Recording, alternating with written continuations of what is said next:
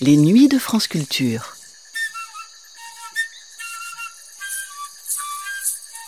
Les nuits de France Culture, une mémoire radiophonique.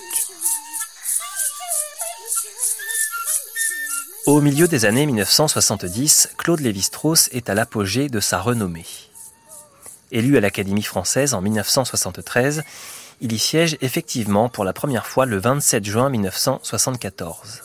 Ses publications majeures sont alors derrière lui, La pensée sauvage, Triste tropique, Les mythologiques.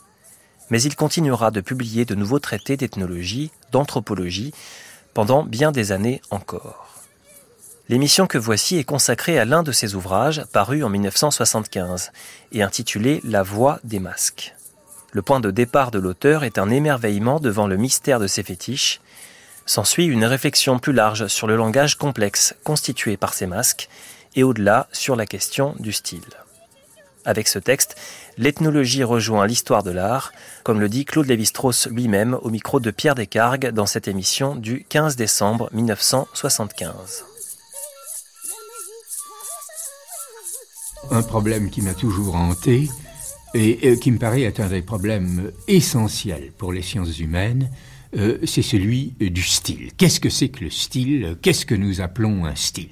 J'ai toujours été frappé euh, qu'il suffise parfois de tourner le bouton de sa radio et à trois mesures d'une œuvre qu'on ne connaît pas, de pouvoir dire tout de suite ça c'est Richard Strauss, ça c'est Beethoven, ou ça c'est Bach, ou ça c'est Wagner.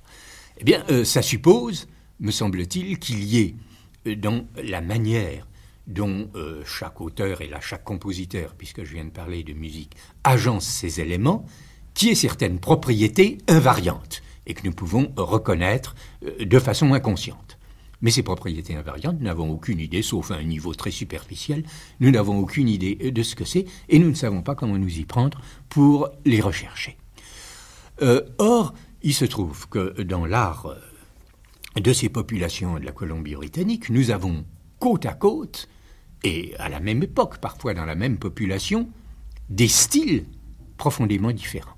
Et j'ai essayé de rechercher quelle pouvait être la relation entre les deux. C'était un problème un peu du même genre de celui que je m'étais euh, posé ou que je me pose depuis 20 ou 25 ans à propos des mythes où euh, nous nous trouvons en présence devant des combinaisons euh, d'éléments aussi arbitraires sur le plan de la signification, je veux dire des histoires qui n'ont ni queue ni tête, que le côté arbitraire en apparence d'une œuvre d'art, où on ne sait pas pourquoi l'artiste a fait un nez qui a telle forme, une bouche qui a telle forme, pourquoi il a mis du vert et du rouge alors qu'il aurait pu mettre du jaune et du noir, et ainsi de suite. En étudiant les mythes, euh, je me suis convaincu qu'un mythe resterait incompréhensible tant qu'on essayerait de le considérer à l'état isolé, mais euh, qu'il devenait au contraire tout à fait significatif si on euh, voyait en lui euh, non pas un objet séparé, mais la partie d'un système, la partie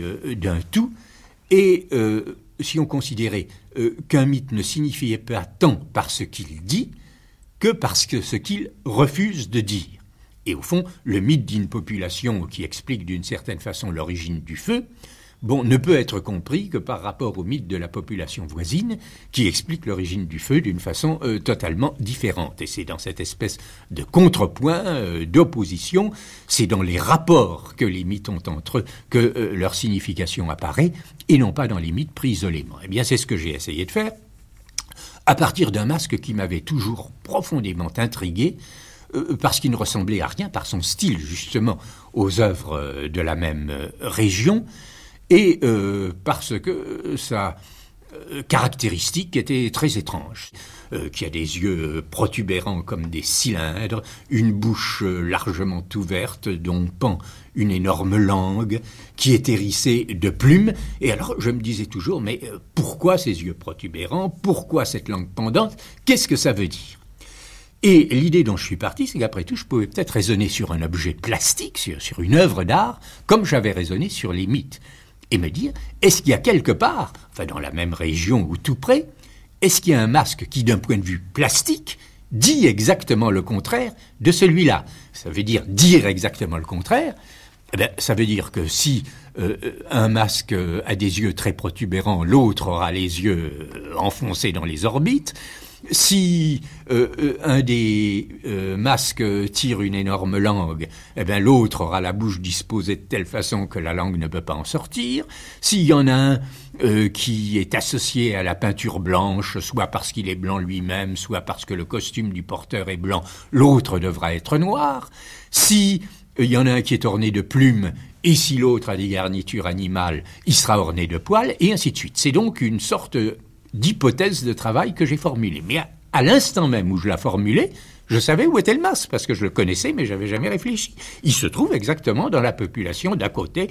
C'est le masque euh, d'une ogresse euh, qui hante euh, les montagnes et les forêts et qui passe son temps à venir euh, voler à la fois le poisson et les enfants des Indiens, et chez qui euh, les Indiens arrivent parfois à se rendre et dont ils obtiennent le cuivre qui est considéré comme la richesse la plus euh, précieuse. Alors, ce masque qui disait le contraire de l'autre, sur le plan plastique, je l'avais. Seulement, ça ne suffisait pas parce que ça pouvait être une rencontre de pur hasard et il fallait arriver à démontrer que ces rapports d'opposition n'étaient pas fortuits, mais qu'ils étaient significatifs. Or, nous avons la chance, pour ces populations, que chaque masque intervient dans un rituel que nous connaissons très bien, qui est très bien décrit, et que derrière chaque masque, il y a tout un ensemble de mythes qui expliquent l'origine surnaturelle du masque et euh, que nous possédons aussi en de très nombreuses variantes, bien qu'il soit encore possible d'en recueillir aujourd'hui. Et dans le livre, euh, je produis justement une variante que euh, j'ai entendue en 1974 de la bouche d'un chef indien et, qui n'avait pas été publiée jusqu'à présent. Je dis donc pas que nous avons tout, mais nous avons bon, une quantité substantielle d'informations. Et alors, refaisant sur les rites et sur les mythes le même travail de comparaison que j'avais d'abord fait sur le plan plastique, je me suis aperçu que les rapports étaient exactement les mêmes, c'est-à-dire que rituellement, un masque avait la fonction inverse de l'autre, que les mythes fondateurs, dans un cas et dans l'autre, avaient exactement des caractères opposés, et que ce n'était donc pas une illusion euh, de la perception esthétique de considérer que ces masques ne s'affirmaient pas tellement chacun pour son compte propre qu'ils ne se niaient l'un l'autre. Et alors, dans ces conditions, euh, le problème du style euh, pourrait apparaître, ou du moins la solution de ce problème, mais je me garderai de généraliser hâtivement euh, sur ce qui n'a été qu'une expérience très particulière, comme un choix qui est effectué par chaque époque ou chaque école dans un certain nombre de possibles et dont une des lois, dont une des exigences est précisément que chaque style, pour s'affirmer, devra se constituer au moyen des possibles que le style antérieur ou que le style voisin a précisément euh, négligé. Un peu comme nous pouvons euh, perforer une carte et essayer de mettre les trous précisément à l'endroit où l'autre carte ne les comporte pas. Euh, ce sont euh, des hypothèses et ce ne sont euh, que des hypothèses qui, je crois, se sont trouvées validées dans le cas particulier que j'ai étudié, mais ça n'aura vraiment d'intérêt et de portée que si d'autres chercheurs, et non pas seulement des ethnologues travaillant sur des masques ou des objets d'autres sociétés dites primitives, mais si nos collègues historiens d'art qui s'attachent à des formes euh, plus explicites et euh, qui sont beaucoup plus richement aussi documentées, peuvent y trouver, euh, trouver dans leur domaine des rapports du même ordre que ceux que je me suis là efforcé de dégager. Claude lévi une dernière question. Vous avez passé beaucoup de temps avec les Indiens de Colombie-Britannique, puis vous êtes revenu en Europe. Le regard que vous avez sur ces œuvres, et puis maintenant le regard que vous avez quand vous allez voir une exposition, est-il différent?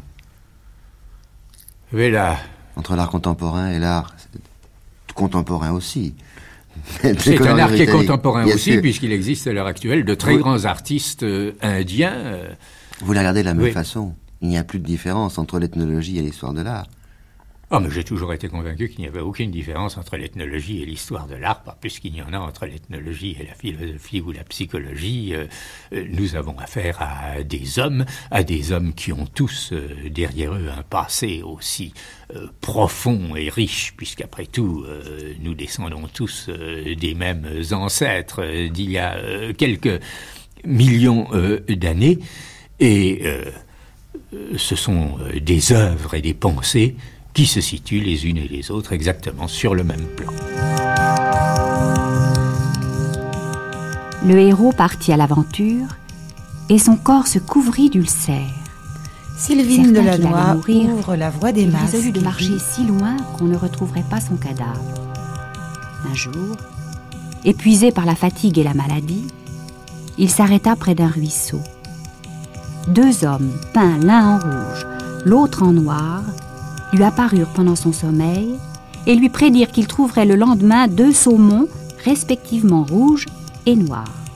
Il devrait les préparer selon les rites, les faire cuire et les déposer sur un lit de choux puants. Mais, quelque désir qu'il en eût, s'abstenir de les manger. À cette condition, il ne souffrirait plus la faim. Le héros observa très exactement les prescriptions de ses visiteurs nocturnes. Des grenouilles sortirent de ses joues et de sa poitrine et sautèrent sur les saumons. La nuit suivante, les deux hommes réapparurent. Ils ordonnèrent à leurs protégés de suivre le cours d'un torrent qui s'enfonçait dans les montagnes. Il se laissa porter par le courant jusqu'à une vaste demeure, au mur de laquelle étaient accrochés des costumes de danse. Un vieillard l'accueillit, s'excusa de ne rien pouvoir lui donner sur place, qu'il retourne à son village, ajouta-t-il, exige qu'on purifie sa maison et qu'on tresse deux paniers. Le jour suivant, continua l'hôte, la sœur du héros devrait se couper trois longueurs de cheveux, les nouer bout à bout et les immerger comme une ligne de pêche. La sœur s'exécuta et retira sa ligne quand elle la sentit lourde. On entendit de sourdes rumeurs qui venaient du fond de l'eau la jeune fille amena sur la berge un masque qu'elle trouva hideux, auquel étaient attachés deux cistres. Elle pêcha ensuite un second masque. Son frère les mit chacun dans un panier. La nuit venue, devant le village assemblé, il entonna le chant des masques qu'il fit porter par des garçons robustes choisis entre ses proches parents. Par la suite, divers villages l'engagèrent pour qu'il exhibe les masques dans leurs cérémonies et il devint très riche. C'était Claude Lévi-Strauss au micro de Pierre Descargues dans le magazine L'heure de pointe des après-midi de France Culture, une émission diffusée pour la première fois le 15 décembre 1975.